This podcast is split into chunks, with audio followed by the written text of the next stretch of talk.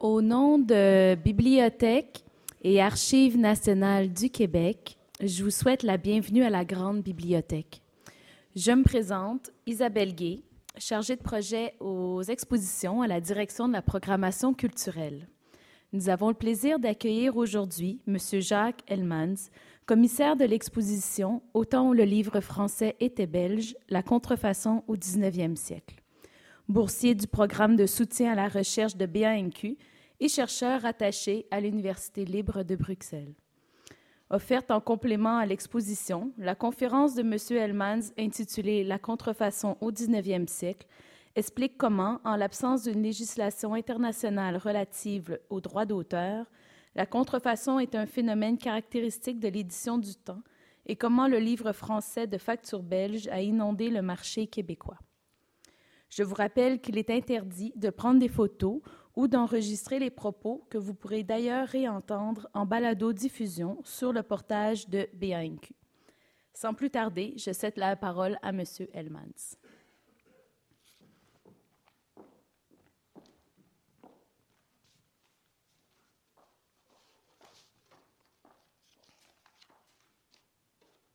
Bonjour. La Belgique se définit sur le plan biologique moins comme un pays d'éditeurs que d'imprimeurs. Les spécificités séculaires de l'édition belge se caractérisent par les ouvrages religieux, les livres scolaires, les ouvrages consacrés aux beaux-arts, à la médecine et au droit. Au Québec, le livre belge se confond sur le plan des genres avec la bande dessinée, Tintin, Alix, Black et Mortimer, la pédagogie, la religion, et sur le plan des maisons d'édition avec Casterman et Marabout. Qui n'a pas lu Bob Moran Alors que les spécialistes de l'histoire du livre font généralement coïncider les relations commerciales de la librairie belge avec le Québec au cours de la seconde moitié du XIXe siècle, l'originalité de la présente exposition qui se tient dans la section de la collection patrimoniale est de mettre en évidence la présence du livre belge au Bas-Canada dès le début du XIXe siècle, notamment par le biais de l'industrie de la réimpression ou contrefaçon belge. Cette exposition examine le rayonnement du livre français de facture belge et souligne l'importance des contrefaçons belges au sein même des collections BANQ. Alors précédemment, seul le livre français aurait donc droit de citer. C'est vrai que si on consultait les, colloques qui se sont déroulés à l'Institut québécois de recherche sur la culture dans les années 80 et encore dans les années 90, on parle de livres français. Euh, et pourtant, les preuves d'une présence massive du livre de facture belge sont légion dès la première moitié du XIXe siècle. En l'absence de législation internationale relative aux droits d'auteur, la contrefaçon est en effet un phénomène caractéristique de l'édition à cette époque. Les contrefaçons belges sont cependant restées jusqu'à présent presque inaperçues des historiens québécois du livre. Cet état de choses n'avait pourtant pas échappé à l'œil vigilant d'un Canadien français, contemporain de cet épisode éditorial. Ainsi, dans sa préface à Charles Guérin, roman de mœurs canadiennes de Pierre-Joseph Olivier Chauveau, l'éditeur Georges Hippolyte Cherrier nous renseigne sur l'ampleur de cette concurrence. À la lueur de cette préface, on comprend mieux l'importance de l'édition belge dans les collections canadiennes. Lisez plutôt. Les publications de l'étranger, euh, donc la publication des œuvres littéraires dans notre pays est, chacun on le sait, entourée de plus grandes difficultés. Déjà très peu considérée, la classe des lecteurs se divise en deux parties. L'une ne lit guère que le français, l'autre lit l'anglais, presque exclusivement. Les publications de l'étranger, surtout les éditions belges des ouvrages français, et les réimpressions qui se font aux États-Unis des ouvrages anglais, sans compter la semaine littéraire, fondée à New York par Gaillardet, inonde le Canada de tout ce qui se publie de plus intéressant à Londres et à Paris. La littérature canadienne est donc étouffée nécessairement dans son berceau, soit qu'elle s'efforce de revêtir l'idiome que la France nous a légué, soit qu'elle essaie de parler la langue de Shakespeare et de Byron. Qu'un contemporain s'exprime de la sorte ne me semble pas anodin. Cela signifie que plus que probablement la présence massive du livre belge, cette préface publiée en 1852, année importante comme vous l'apprendrez dans la suite de cette communication, nous laisse à croire en l'antériorité avérée des relations libraires entre le Québec et la Belgique. L'activité principale de la librairie belge durant la première moitié du XIXe siècle, en fait, dès qu'elle échappa à l'autorité impériale, fut caractérisée par la réimpression des œuvres littéraires françaises, livres et recueils périodiques. Par exemple, ici, l'histoire de la Révolution française par tiers, imprimée à Bruxelles. Alors, on, affiche effectivement, bien que c'est une réimpression, on ne va pas laisser euh, le doute s'installer, on ne va pas indiquer Paris. On est à Bruxelles, on imprime euh, une nouvelle édition. Alors, euh, je, suis un peu le spécialiste de la contrefaçon des revues. En fait, il est très difficile, il est très facile de réimprimer un livre, mais contrefaire une revue, il faut penser que chaque semaine, chaque mois, il faudra suivre. Et les contrefacteurs, eh bien, finalement, se plaisaient tellement à contrefaire qu'ils se contrefaisaient eux-mêmes. Ainsi, la revue de Paris était publiée en même temps chez Dumont et aussi chez Louis Oman. Donc tous les éditeurs s'y mettaient. La revue britannique. Alors une tactique également, c'est un peu comme le, un peu on pourrait dire aujourd'hui, le sélection du Reader's Digest. Eh bien, on avait la revue britannique, mais elle était bien meilleure en Belgique, puisqu'on y ajoutait en fait des, certains articles d'autres revues. Alors, le journal des Demoiselles. Je vous montre ici l'édition parisienne et l'édition belge. Alors là, ça devient plus compliqué. Le journal des Demoiselles est un journal de mode. Il faut également contrefaire les illustrations. Bien évidemment, vous voyez bien qu'il y a un système de miroir. On travaille par la lithographie, on doit aller très vite, et, puis on va colorier un peu différemment les personnages. Alors là, il n'y a plus de doute. Le pirate littéraire, euh, eh un choix des meilleurs articles publiés dans différentes revues. L'édition bruxelloise représente au XIXe siècle près de 80% de la production livresque belge, ce qui fit dire à Stendhal, dans une lettre qu'il adressa à Sainte-Beuve le 21 décembre 1834, Rome et moi, nous ne connaissons la littérature française que par l'édition de Bruxelles. Comment expliquer l'importance de Bruxelles et de la Belgique dans le commerce international de la librairie française au XIXe siècle? L'étonnante vitalité de cette branche de l'industrie trouve son origine dans le phénomène éditorial qualifié par les uns de contrefaçon et par les autres de réimpression. Il me paraît indispensable de préciser autant que faire se peut le contexte de la contrefaçon belge et de souligner qu'en l'absence de toute entente internationale en matière de protection des œuvres de l'esprit, cette entreprise n'a pu que prospérer. En outre, la modicité des prix pratiqués ne pouvait que contribuer à son essor. En Belgique, l'industrie du livre a pris son essor dès la première moitié du XIXe siècle. En l'absence d'une législation internationale relative aux droits d'auteur, elle s'est notamment développée grâce à la réédition non autorisée euh, d'œuvres françaises vendues à prix réduit. Au-delà de leurs évidentes ambitions commerciales, les maisons d'édition qui pratiquaient la contrefaçon ont largement contribué à la diffusion de la littérature française.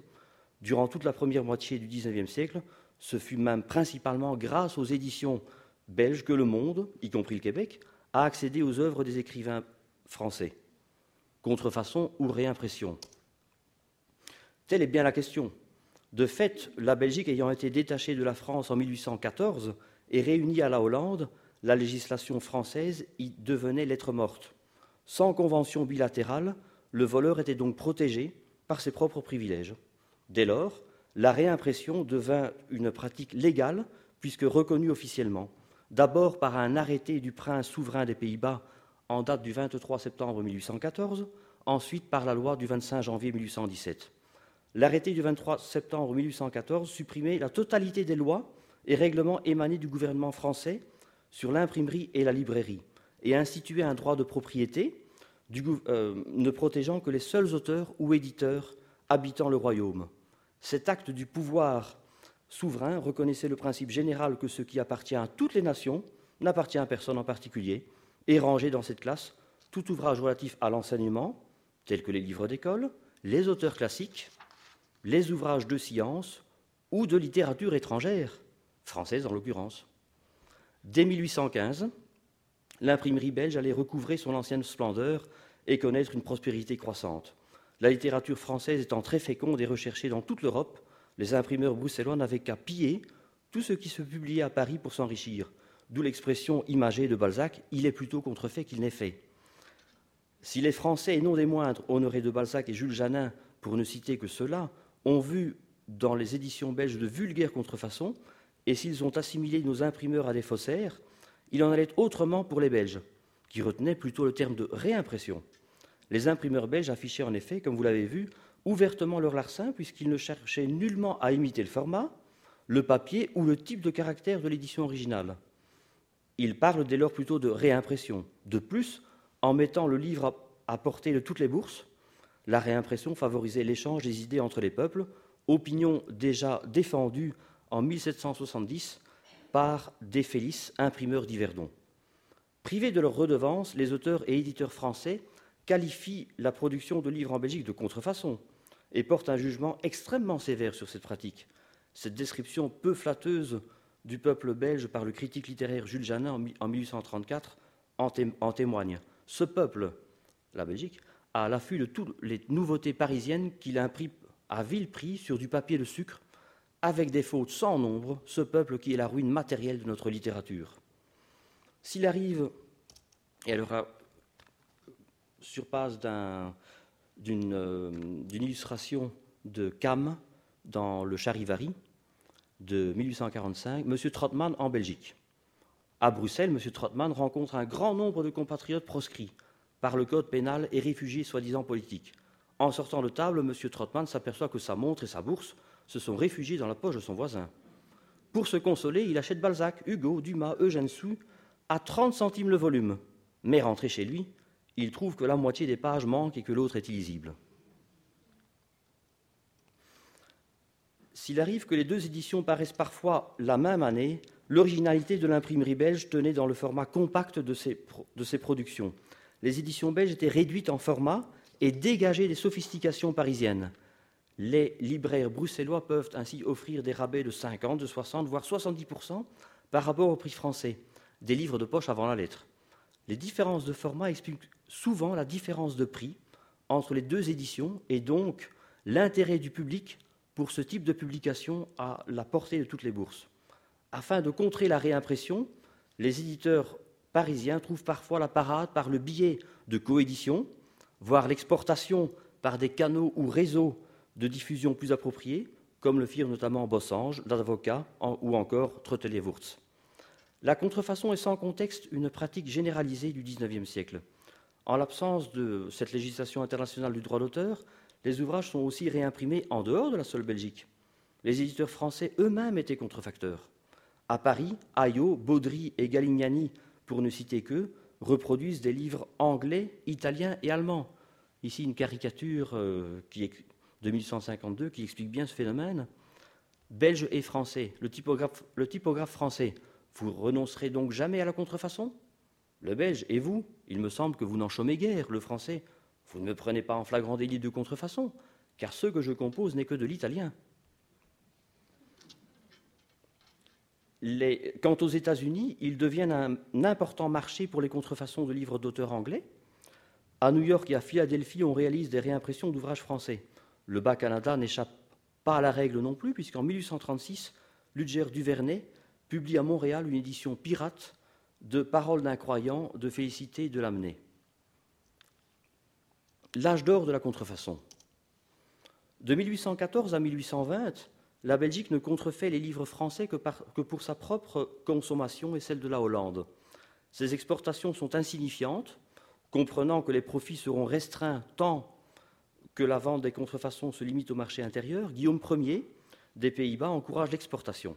La réduction des formats facilite l'exportation par bateau vers des pays lointains. La différence considérable des prix fait le reste. Dégageons quelques lignes de force quant à l'évolution historique de la contrefaçon belge. D'abord, les circonstances favorables à l'éclosion de l'industrie de la réimpression.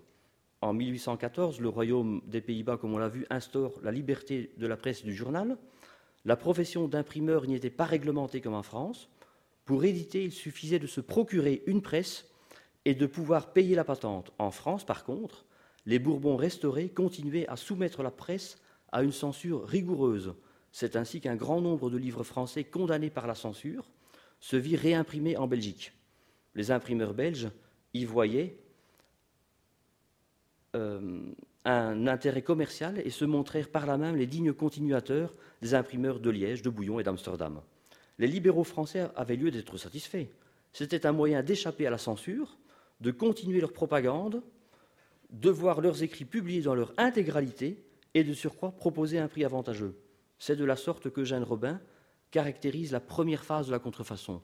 Comme il, le roi Guillaume tenait à sa réputation de roi le plus constitutionnel de l'Europe, nous croyons qu'en contribuant de la sorte à l'établissement de la contrefaçon dans ces États, il avait moins en vue d'aider à la spoliation de la littérature française que d'offrir aux idées libérales la publicité qui leur était disputée par les Bourbons restaurés.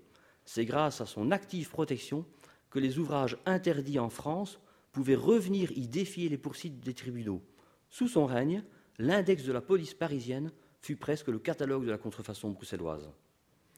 De nombreux imprimeurs et libraires français, Hippolyte Aude, Hippolyte Tarlier ou encore Jean-Paul Méline, italien de naissance, vinrent s'établir à Bruxelles, ville qui devient bien vite le repère des proscrits de la Restauration. De 1814 à 1820, les progrès de l'imprimerie belge furent sans importance réelle. Ensuite, selon la revue britannique, de 1820 à 1828, l'imprimerie belge ne contrefit les livres français que pour sa propre consommation et celle de la Hollande. Ces exportations étaient insignifiantes. Le plus grand désordre régnait dans tous ces mouvements. Une concurrence inintelligente dévorait tous ses bénéfices. L'impression était défectueuse, le papier détestable, et les faillites sans nombre venaient encore augmenter au dehors la méfiance et la défaveur qu'inspireront toujours des entreprises entachées d'immoralité. Comprenant que tant que la vente des contrefaçons restait limitée au marché intérieur, les profits en seraient restreints. Guillaume Ier, au grand déplaisir de Louis XVIII, encouragea, comme branche du commerce et de l'industrie, ce pactole qu'était la contrefaçon, et favorisa ainsi l'imprimerie. Des comptoirs de la librairie furent établis à Londres et à Leipzig. La voie de l'exportation était ouverte. Analysons maintenant les bases de l'essor de la contrefaçon. Durant les premières années qui suivirent la Révolution de 1830, la contrefaçon marqua un temps d'arrêt. À en croire le mémoire sur la situation actuelle de la contrefaçon des livres français en Belgique, présenté par le comité de la Société des gens de lettres au ministre de l'Intérieur et de l'Instruction publique en 1841, la Hollande opposait un blocus hermétique à toutes les productions de provenance belge. Donc, la Belgique est indépendante et l'Allemagne cherchait à, se garantir au moyen de ses douanes de la contagion des idées françaises.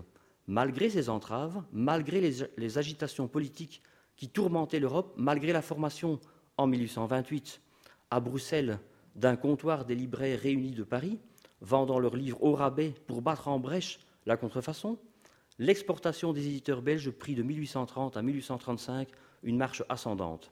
Les frères Roman se mirent à explorer les divers États de l'Europe et cherchèrent partout des débouchés. Valen envoya des, agents jusqu'en Suède et en Norvège, tandis que Méline, mettant à profit son origine et ses relations, faisait accepter ses produits dans la plupart des États d'Italie. L'année 1836 marque une ère nouvelle dans l'existence de la contrefaçon bruxelloise qui passa aux mains de sociétés en commandite, patronnées notamment par la Banque de Belgique, et qui comptait au nombre de ses actionnaires différentes personnes de la vie publique. Ces sociétés purent, en centralisant la production de plusieurs presses, exploiter le champ de la contrefaçon, aussi bien des livres que des périodiques, à une plus grande échelle, et toujours selon ce mémoire. Avant la formation des grandes sociétés, la plupart des maisons de librairie belges se trouvaient dans une position difficile, encombrées de marchandises et tiraillées de toutes parts, Valène, malgré l'intervention généreuse du roi Guillaume, était obéré. Tarly avait été obligé de liquider. Méline, dont la fabrication avait été très rapide, se trouvait dans la situation pénible d'un marchand engorgé, qui ne peut réaliser. Les frères Oman, qui avaient travaillé avec leurs propres capitaux, étaient loin d'en retirer les utilités ordinaires. La mise en société de ces fonds de librairie, leur mobilisation par l'émission des actions, relevèrent toutes ces entreprises en souffrance et leur fournirent les moyens de convertir en écus leurs ballots de papier.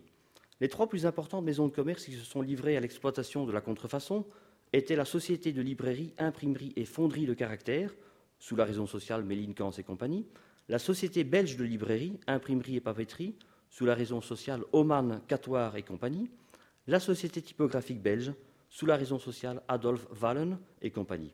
À ces, trois sociétés, il faut ajouter la Société encyclographique, la Société catholique, la Société générale d'imprimerie et de librairie, sous la raison sociale Script, Techman et compagnie, la Société encyclographie des sciences médicales, la Société pour la fabrication et le commerce des papiers, la Société nationale pour la propagation des bons livres et bien d'autres encore.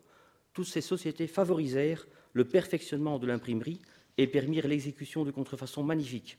Les réimpressions se firent en mettant un point d'honneur à la correction des textes.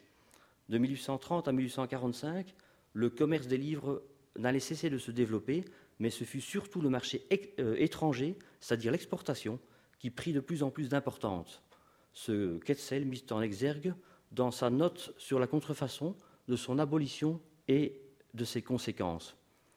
Alors là, c'est intéressant que ce soit un éditeur parisien qui s'exprime, mais qui est en exil en Belgique. Le bon marché de leur, fabrication, les ventes à bas prix et à long terme, la vente par dépôt, dans les pays où cette vente est la seule en usage, l'étude approfondie des formats appropriés aux goûts et aux besoins de l'étranger, la hardiesse, la témérité même de certaines de leurs entreprises, voilà quelles avaient été les causes du succès des contrefacteurs.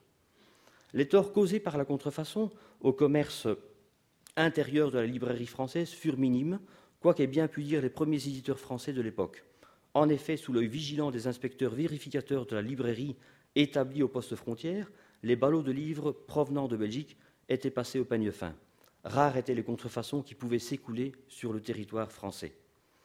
Le 18 octobre 1836, à la demande de la Société des gens de lettres, le ministre de l'Instruction publique, Guizot, avait institué une commission chargée de rechercher tous les moyens propres à prévenir les inconvénients de la contrefaçon des livres français à l'étranger, soit par des mesures législatives, soit à l'aide de négociations avec les puissances littéraires. Dans son rapport remis le 15 janvier 1837, la Commission établissait le fait que la contrefaçon belge ne pouvait être atteinte directement et qu'il n'existait pas de réelle contrepartie, la contrefaçon n'étant pas aussi développée en France, a proposé à la librairie belge, en échange d'un arrêt de ses activités. La Commission suggéra néanmoins d'élever des obstacles aux exportations de la librairie belge par des accords avec les pays étrangers. Les éditeurs parisiens se décidèrent bientôt à imiter leurs contrefacteurs. Ils imprimèrent des livres, ils imprimèrent des livres au même prix qu'eux. La meilleure parade était de se battre à armes égales. Le premier à adopter des formats plus compacts et à des prix adaptés sera Gervais, Charpentier, qui en fait même un argument publicitaire, à meilleur marché que les contrefaçons belges. Vous verrez ici à l'exposition un ouvrage de Gervais Charpentier avec cette marque. Les éditeurs français reprochaient surtout aux contrefacteurs belges l'étendue de leurs relations avec l'étranger. Ne nous y trompons pas, la contrefaçon belge n'a jamais empêché l'augmentation du commerce français, même au plus fort de la concurrence. Elle lui a même ouvert des marchés. Là où, par son apathie commerciale, ça a été souligné par Etzel, euh, la librairie française n'osait même pas s'aventurer. Il ne faut pas non plus oublier que si la Belgique vendait plus d'exemplaires, elle le faisait à un prix nettement moindre que la France. Les deux librairies ont en fait opéré parallèlement. Elles se sont adressées à deux classes distinctes d'acheteurs. La belge s'adressait aux personnes désirant ou ne pouvant lire qu'à bon marché. La française intéressait plutôt les riches qui, par goût ou par ton, voulaient les livres français édités à Paris. Loin de ravir la clientèle ordinaire de la librairie française, la contrefaçon belge l'a aidée à grossir puisqu'elle a fait naître le goût de la littérature française partout où elle avait installé des comptoirs. Si les éditeurs parisiens désiraient réellement s'offrir de plus grands débouchés et battre en brèche la contrefaçon, ils n'avaient qu'à suivre la voie toute tracée par nos contrefacteurs. Les imprimeurs belges parvenaient parfois à devancer les originales françaises. Ils reproduisaient en volume les textes des feuilletons de la presse du siècle, du, constitutionnel ou de la revue de Paris, et on appelle cela des préfaçons. Le succès des préfaçons dépendait souvent de la nouveauté du livre et l'habileté du contrefacteur consistait à gagner de vitesse les concurrents. Sans aucun doute, ces procédés indisposèrent les éditeurs français, ainsi que certains auteurs. Parmi les plus dépités se profilait Jules Janin, mais surtout Honoré de Balzac, on l'a déjà vu, qui multiplia les injures à l'égard du peuple belge par la voix de la presse. Les contrefacteurs reproduisaient avec effronterie ces piquantes diatribes. Ainsi, voilà ce qu'on pouvait lire dans la réimpression belge de la revue parisienne de Balzac. Oui, messieurs, sachez-le bien, le tiers de la France se fournit du contrefaçon faite à l'étranger. L'étranger le plus odieusement, le plus ignoble voleur est notre voisin, notre soi-disant ami, le peuple pour qui nous avons donné ces jours-ci notre sang, nos trésors, à qui nous cédons nos hommes de talent et de courage, et qui, pour nous remercier, a un avoir dans le compte de nos suicides, car ces vols faits loin de nous se changent ici en assassinats. Quand le pauvre libraire français vend à grand-peine un de vos livres à un millier de misérables cabinets littéraires qui tuent notre littérature, le Belge lui vend deux milliers au rabais à la riche aristocratie européenne. Comme je l'ai fait remarquer plus haut, les plaintes n'émanaient que de certains écrivains, que certains écrivains, mais non des moindres. Chateaubriand, Balzac reprochaient à la contrefaçon de mêler leurs noms à d'autres plus obscurs, mais ils lui reprochaient surtout de leur voler la meilleure part de leurs revenus. Sans la contrefaçon, qui cause encore bien plus de tort au commerce du pays que j'en lettres, je serais probablement riche, devait s'écrier Balzac. D'autres auteurs, Théophile Gautier, Arsène Housset, étaient par contre ravis de cette pratique qui leur apportait succès et notoriété. Ils, trouvaient, même injurieux de ne pas être contrefait. Dans l'almanach marolien, un écrivain Ô contrefaçon, déesse de la publicité, un autre Fais luire sur nous ton soleil bienfaisant, un troisième La contrefaçon ou la mort. Aux auteurs peu connus, la contrefaçon n'infligeait aucun dommage réel. Elle leur procurait au contraire une renommée inespérée. À ce propos, voici ce qu'on pouvait lire dans l'Étoile belge du 21 octobre 1851. Nous tenons pour incontestable que la réimpression a été très utile aux auteurs dont elle a propagé les œuvres, que sans elle, la réputation de beaucoup d'écrivains dont les livres sont lus dans les deux mondes aurait eu beaucoup plus de peine à s'établir et que celle de bien d'autres serait restée claquemurée dans la circonscription de quelques cabinets de lecture. Nous, en concluons que les écrivains français, loin de maudire nos, imprimeurs, leur devraient des remerciements. Après avoir atteint son apogée en 1845, la librairie belge connaît de graves difficultés. Sa ruine est, surtout le fait de féroces concurrences que les maisons belges se livrent entre elles. Trois, quatre ou cinq éditions d'un même roman peuvent paraître simultanément poussant l'opération sous le seuil de la rentabilité financière. Un diplomate français en poste à Bruxelles dressait en date du 6, février 1841 un portrait peu réjouissant de la librairie belge. À leur création, les sociétés avaient paru vouloir s'entendre pour ne faire qu'une seule et unique fabrication.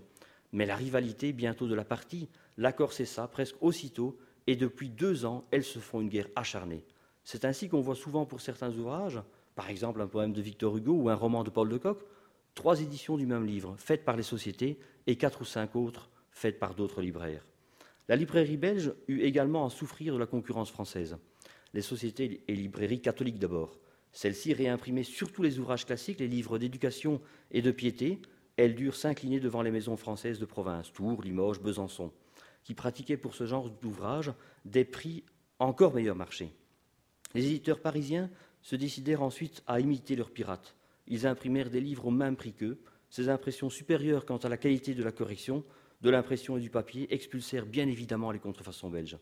À la fin du règne de la contrefaçon, certains éditeurs français envoyèrent à l'étranger des romans à si bas prix que les contrefacteurs ne s'avisèrent même pas de reproduire. La chute de la contrefaçon fut aussi accompagnée d'un profond changement de l'opinion publique belge à l'égard de la contrefaçon. Les Belges trouvaient cette pratique malhonnête malgré qu'elle fût protégée par la loi.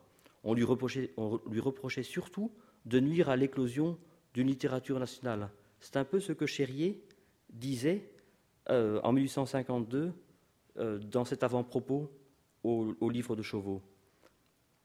Les éditeurs belges préféraient réaliser des affaires, c'est-à-dire réimprimer des ouvrages qu'ils étaient assurés de vendre plutôt que d'offrir une rémunération à des auteurs belges, encore sans renom et sans notoriété. La revue de Bruxelles lança même l'assertion suivante. La contrefaçon est sans contredit un obstacle presque absolu au développement littéraire en Belgique. Les lois protectrices de l'industrie sont partout aujourd'hui ce qui intéresse le plus les gouvernements. Toujours elles passent les premières et sont à juste titre attentivement discutées. Personne n'a encore songé à protéger les œuvres de l'intelligence, et comme tout dans ce siècle se résume en une question d'argent, encore aujourd'hui, les productions littéraires n'ont comme toutes les autres qu'un succès où le prix de revient entre pour une très grande part. Or, les productions littéraires françaises, se trouvant par la réimpression exempte en Belgique de tout droit d'auteur, seront toujours une cause de ruine pour l'écrivain belge qui songerait à vivre de sa plume. la réimpression a fini par être discréditée. On l'a jugée malhonnête, immorale, et pourtant le gouvernement belge a tardé à l'abolir. Pourquoi? La raison était surtout d'ordre politique. Elle opposa longtemps libéraux et catholiques. Une caricature de l'époque? Le parti de la calotte et de l'étranger. Cette clarté, la contrefaçon, cette lumière libre, cette lumière directe, cette lumière qui ne vient pas de Rome, qui vient de Dieu, voilà ce que vous voulez éteindre. On comprend aisément la position délicate du gouvernement belge face à l'opinion divisée. Il n'osait toucher à la contrefaçon de peur de remettre en question l'équilibre précaire de la politique intérieure. S'il abolissait la contrefaçon, les libéraux risquaient d'y voir une atteinte à la liberté de la presse, et par extension une atteinte à la Constitution. Et pourtant, l'industrie de la contrefaçon était en souffrance et en partie ruinée par la concurrence qu'elle se faisait elle-même. Toutes les entreprises étaient moribondes. Un diplomate français chargé d'entamer les négociations en vue de la répression de la contrefaçon littéraire rapporta le 4 mars 1851 des propos qu'il avait eus avec Firmin Rogier, alors ministre de l'Intérieur, qui ne font que corroborer cette thèse. Il ne m'a pas caché que la contrefaçon pratiquée en Belgique était à ses yeux du moins aussi peu honorable du point de vue international que peu profitable aujourd'hui à ceux qui se livrent à, ceux qui se livrent à cette industrie. Il n'y a là, m'a-t-il dit, ni honneur ni profit. Nous sommes forcés, ajouta-t-il, de convenir que l'industrie de la contrefaçon étant aujourd'hui d'un mince intérêt pour la Belgique, nous ne pouvons avoir la prétention d'exiger grand prix pour son abolition. Mais je vous le répète, l'opinion du pays s'attend à ce qu'en consommant ce sacrifice plus apparent que réel, nos négociations tirent de cet abandon tout le parti possible. Les typographes se sentaient de plus livrés à la France par leur propre gouvernement. Le 29 novembre 1851, la légation de la République française en Belgique adressa le rapport suivant à Turgot, ministre des Affaires étrangères. Une nouvelle réunion de typographes s'est tenue afin de rendre compte des démarches faites auprès des ministres. On s'est engagé à persévérer et à ne rien négliger pour le triomphe de la cause et du bon droit. Le président de la réunion est un monsieur N, ancien libraire, actuellement employé dans la maison Mélinécance. Des deux représentants qui ont apporté à ces démarches un concours actif. L'un, M. Kans, est associé, l'autre, M. Hortz, est l'avocat de cette maison. La société Méline et Kans ne paraîtrait pas être dans une situation très prospère. Ses magasins seraient encombrés d'ouvrages réimprimés, rachetés de ses anciens concurrents. Les manifestations qui ont lieu doivent être considérées comme entièrement dues à l'action de la maison Méline et Kans, et elles auraient été excitées moins dans le but de soutenir la contrefaçon, dans la volonté de la maintenir, que dans le désir et l'espérance de grandir les difficultés et les obstacles pour en arriver soit à des mesures qui garantiraient l'écoulement des ouvrages en magasin, soit à l'obtention d'une indemnité. Toutefois, à ces démarches des typographes, je crois qu'il en sera incessamment opposé une, celle des gens de lettres, qui en sera jusqu'à un certain point la contrepartie et le contrepoids.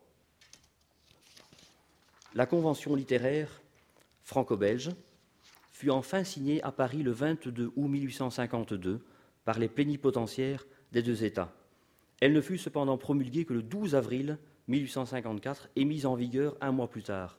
Cette lenteur est pour le moins étrange.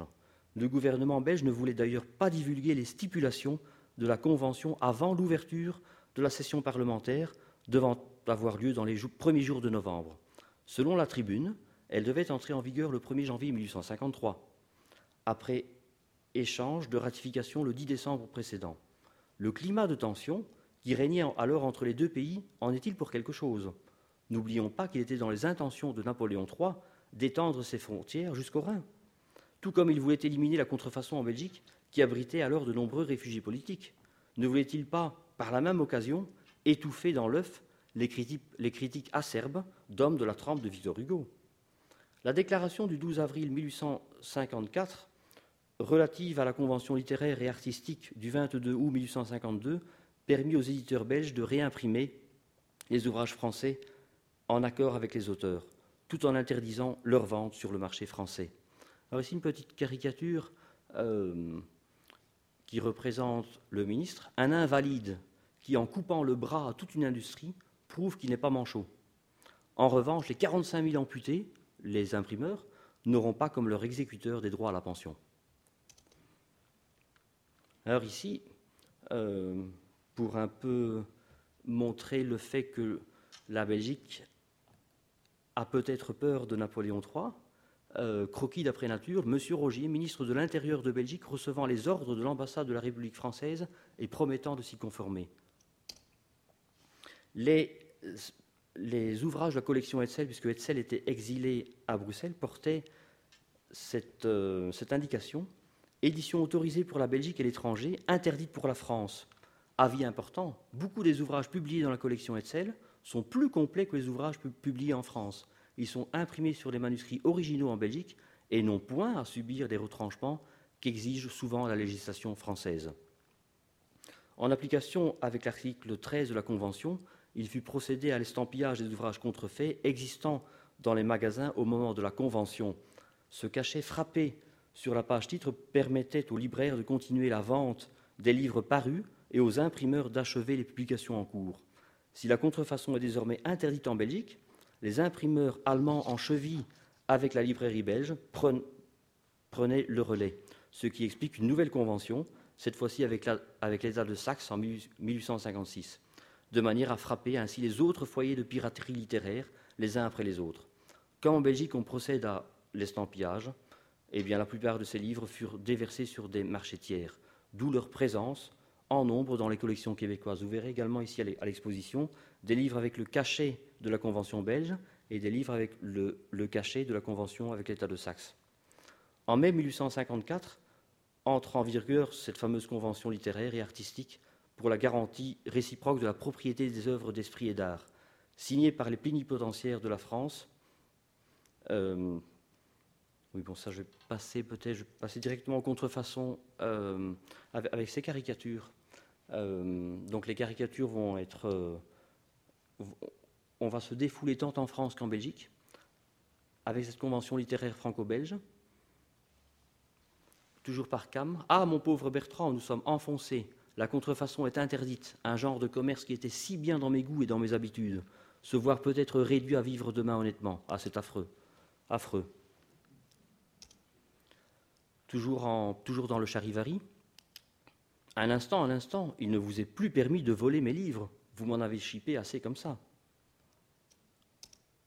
Les contrefaçons belges au Québec. Comme on l'a vu plus haut, le livre belge s'exporta très bien. Il est un fait que la réduction des formats facilitait l'exportation par bateau vers les pays lointains. Dès 1836, dans son rapport sur la propriété littéraire, le libraire parisien Hector Bossange fait mention du transfert de marchandises contrefaites au départ du port de Nantes. Son commerce de librairie était installé à Paris, quai Voltaire.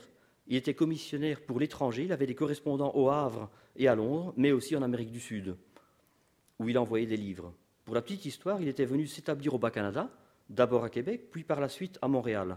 Un peu avant 1815, associé à Demi-Benjamin Papineau, Hector Bossange a été libraire à Montréal jusqu'en 1819, date à laquelle il rentre à Paris en 1816, il épouse Marie-Julie Fabre, sœur du libraire Édouard Raymond Fabre, dont il sera fait mention un peu plus loin.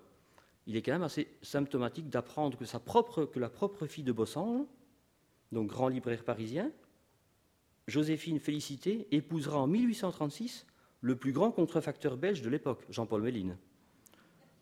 L'importance de la contrefaçon belge sur le continent nord-américain semble considérable, à tel point que Philippe Nicklin Andrés le portait dans, son essai qu'il publie en 1838 à la suite de la pétition signée par 56 auteurs britanniques présentés au Sénat américain en février 1837 en vue de la sauvegarde de leurs leur droits d'auteur. Une recension en sera relayée en juillet de la même année dans l'American Jurist and Law Magazine. Je ne vais pas vous lire euh, ce très long extrait, mais il fait bien, euh, il montre que sur le continent américain, eh bien, on contrefait les ouvrages euh, anglais à New York et dans un texte publié aux États-Unis, il fait euh, mention de ces contrefacteurs belges. Alors, si vous voyez, 10 Belgian Pirates. Donc, en fait, les contrefacteurs belges sont très bien connus dès 1837 aux États-Unis. C'est vrai qu'il y a également une communauté francophone. Donc, tout cela, ce sont des faisceaux d'indices qui montrent bien que le livre belge est très est très important ici euh, sur le continent nord-américain. Donc même si la concurrence que se firent les maisons belges allait peu à peu briser leur, formidable essor éditorial, l'exportation n'est point abandonnée Pour autant, et les marchés extérieurs continuèrent à être exploités, dont celui du Canada.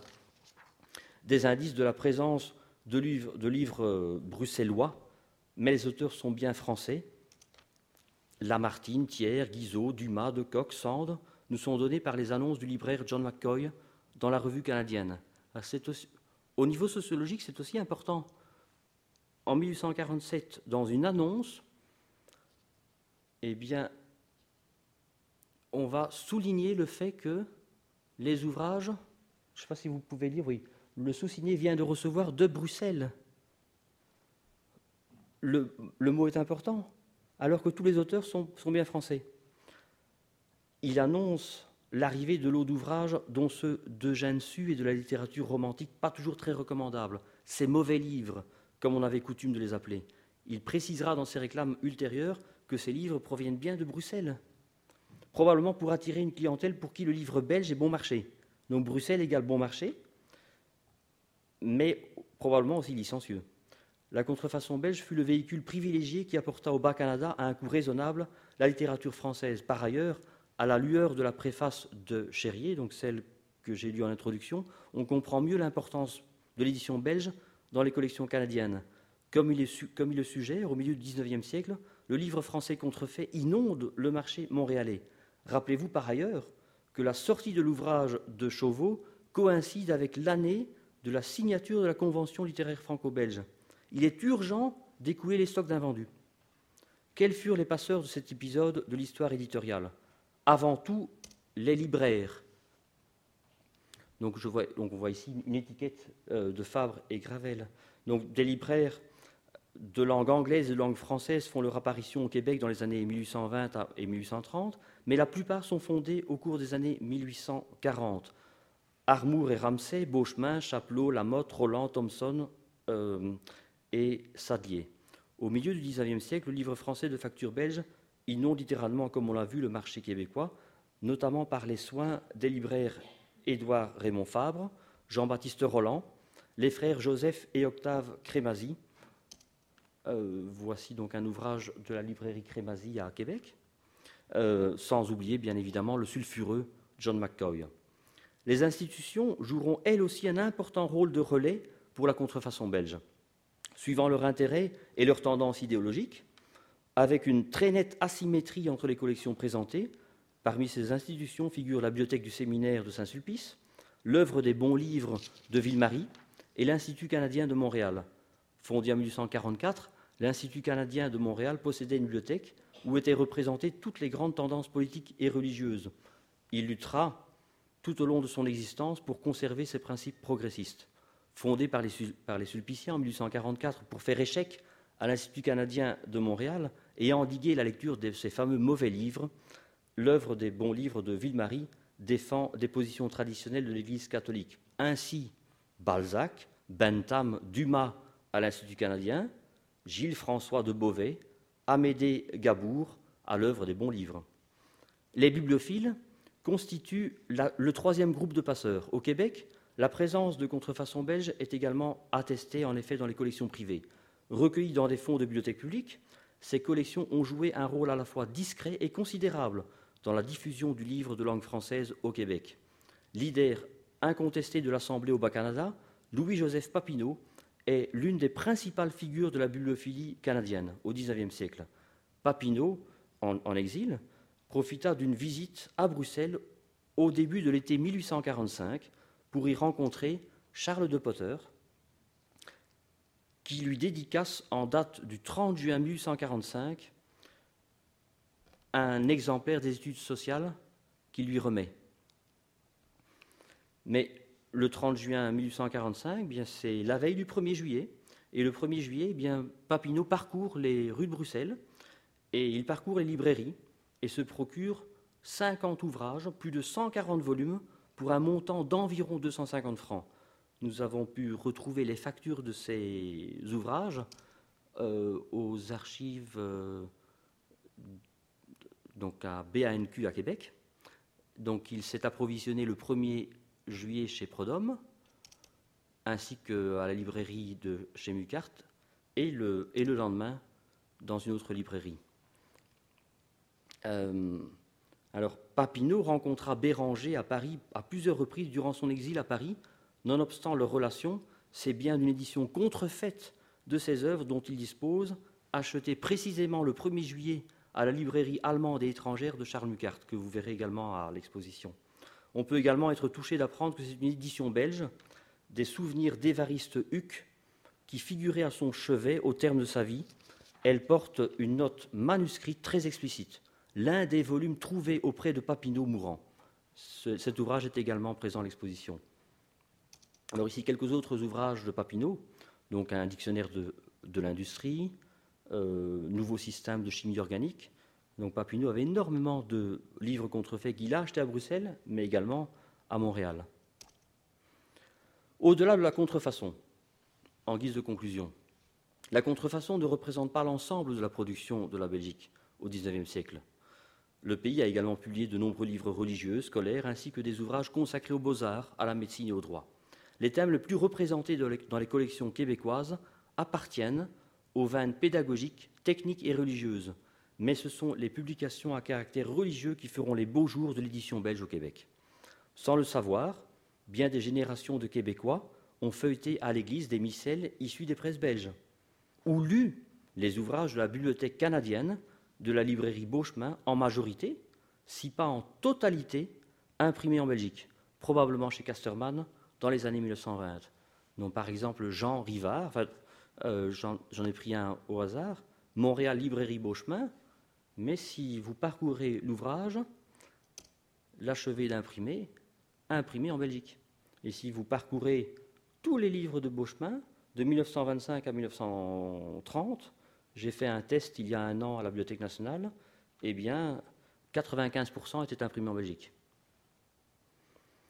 Arrivé au terme de cette communication, il convient de se poser la question de savoir si la contrefaçon fut une chance ou une malchance pour l'édition bruxelloise et belge en général.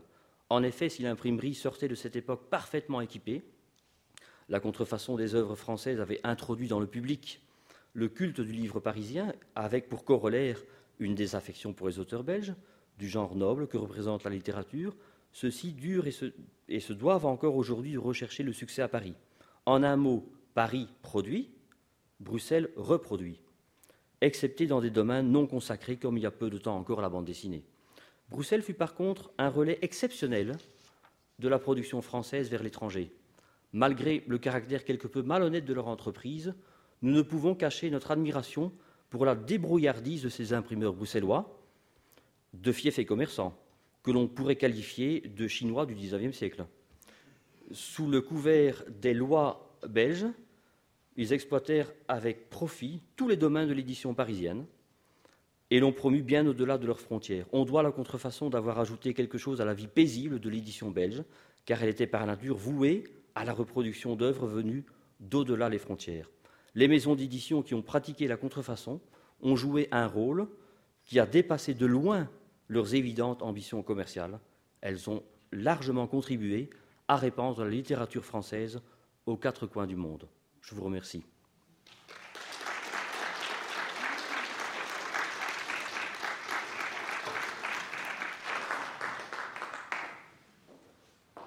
On a encore euh, quelques minutes pour une période de questions. Ceux qui sont intéressés, euh, je vous invite à vous avancer au micro. Et puis, euh, M. Elman va se faire un plaisir. Merci.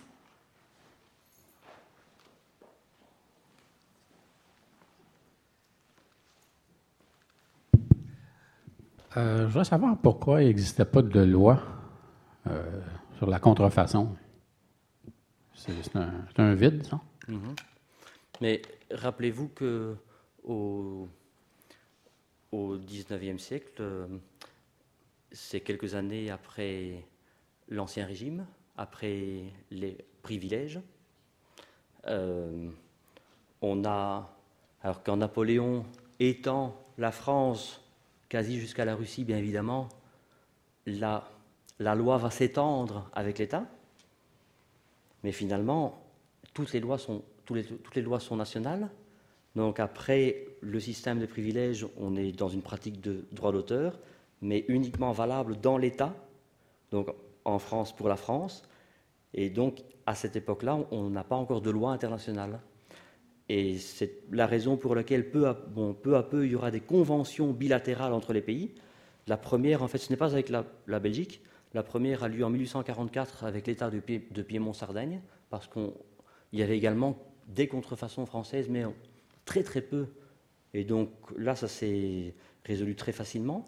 Euh, puis, comme je l'ai dit, eh bien, à partir de 1852, on a, vraiment pris en tenaille la Belgique. Mais c'est vrai que cette contrefaçon partait en, Allemagne et ailleurs. Et donc, il a fallu attendre une, convention euh, internationale donc à partir de 1866. Puis 1880, elle s'est étendue.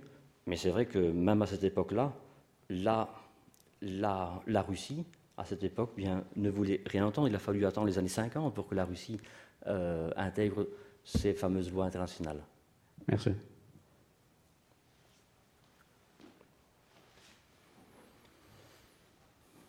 Oui, bonjour. Moi, la Belgique euh, était-elle le seul pays à pratiquer la contrefaçon dans la région? Les Suisses, par exemple, l'ont-ils fait? Et euh, ben, d'abord répondre à cette question, et mhm. puis après j'en aurai une autre pour le XXe siècle.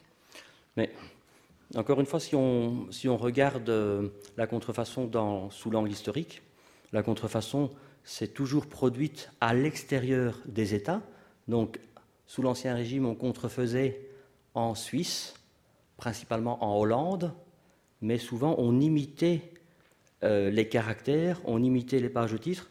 Donc euh, là, ce sont ce qu'on appelle les vraies contrefaçons. Maintenant, à l'époque du 19e siècle, comme j'ai dit, il y a, je dirais qu'on contrefaisait un peu partout parce que c'est une pratique euh, générale sans, sans droit d'auteur. Comme on l'a vu, eh bien, donc les États-Unis vont réimprimé en Angleterre. Alors, en, Suisse, il y a eu également de, la contrefaçon à Lausanne. Euh, alors, au XVIIIe siècle, ce sera principalement à Neuchâtel. Alors, pour la petite histoire, euh, au XIXe siècle, les contrefaçons belges arrivaient par flot en Italie, et la contrefaçon belge était tellement importante que certains exilés italiens qui étaient à Capolago, donc juste au-dessus de Milan, réimprimer des livres que le pouvoir autrichien euh, ne souhaitait pas voir diffusés. C'était bien des Italiens qui les produisaient, mais là, ils faisaient des fausses couvertures, et donc ils indiquaient que c'était des éditions bruxelloises. Mais quand je regarde ces éditions, à l'intérieur, ce sont, des pages italiennes qui sont... Euh, donc là, là, on va essayer de se camoufler, parce qu'on a un pouvoir fort, les Autrichiens qui sont en Italie. Et donc, cette histoire européenne, au fond, de, en tout cas pour certains pays, de la contrefaçon, euh, si on se reporte au XXe siècle, pardon, durant la guerre, et on sait que là, dans la France occupée et la Belgique occupée aussi, d'autres instances ont pris le relais. Est-ce que cette histoire de la contrefaçon a fait en sorte que. Est-ce qu'il y a des, parallèles à faire ou des associations à faire avec, par exemple, les cahiers du Rhône en Suisse ou, même ici, euh, avec des éditeurs, c'était réglementé bien sûr, mais des éditeurs canadiens-français qui prenaient le relais de, de l'édition française dans la France occupée Non, mais je, euh, pas, pas, pas, vraiment, non, mais je dirais que le, le, grand parallèle qu'on peut faire, c'est évidemment avec tous ces livres euh, euh, français qui se sont vus réimprimés ici, encore une fois, sous couvert de, vos propres lois. Oui, bien sûr. Certains auteurs français n'étaient pas très contents, d'autres un peu plus contents. Je veux dire, c'est, on, on, peut faire le parallèle. Je me souviens très bien qu'il y a quelques années, j'ai racheté un, un, ouvrage euh, donc imprimé à Montréal, euh, qui était en quelque sorte une préfaçon, puisque je crois que c'était la chronique des, des Pasquiers, je crois. Euh, à Montréal, on s'est servi des feuilletons qui paraissaient dans la revue des Deux Mondes pour imprimer directement l'ouvrage ici. Donc, c'est une, une préfaction sous couvert des propres lois, et c'est vrai que je crois qu'après la guerre, certains éditeurs français ont parlé avec, euh, les, avec les quelques éditeurs euh, de Montréal. Bon, c'est vrai qu'il y a eu une très belle exposition qui s'est faite il y a quelques mois sur, sur cette thématique, en fait. Oui, mais donc il n'y a pas de parallèle à faire. Non, je crois pas. Parce que les lois étaient différentes, les contextes. Et même si du côté de la Suisse, il y avait aussi des, des, structures éditoriales qui prenaient le relais, ce n'est pas comparable. Non, non, non. À si grande échelle, non. Bien, merci. Mm.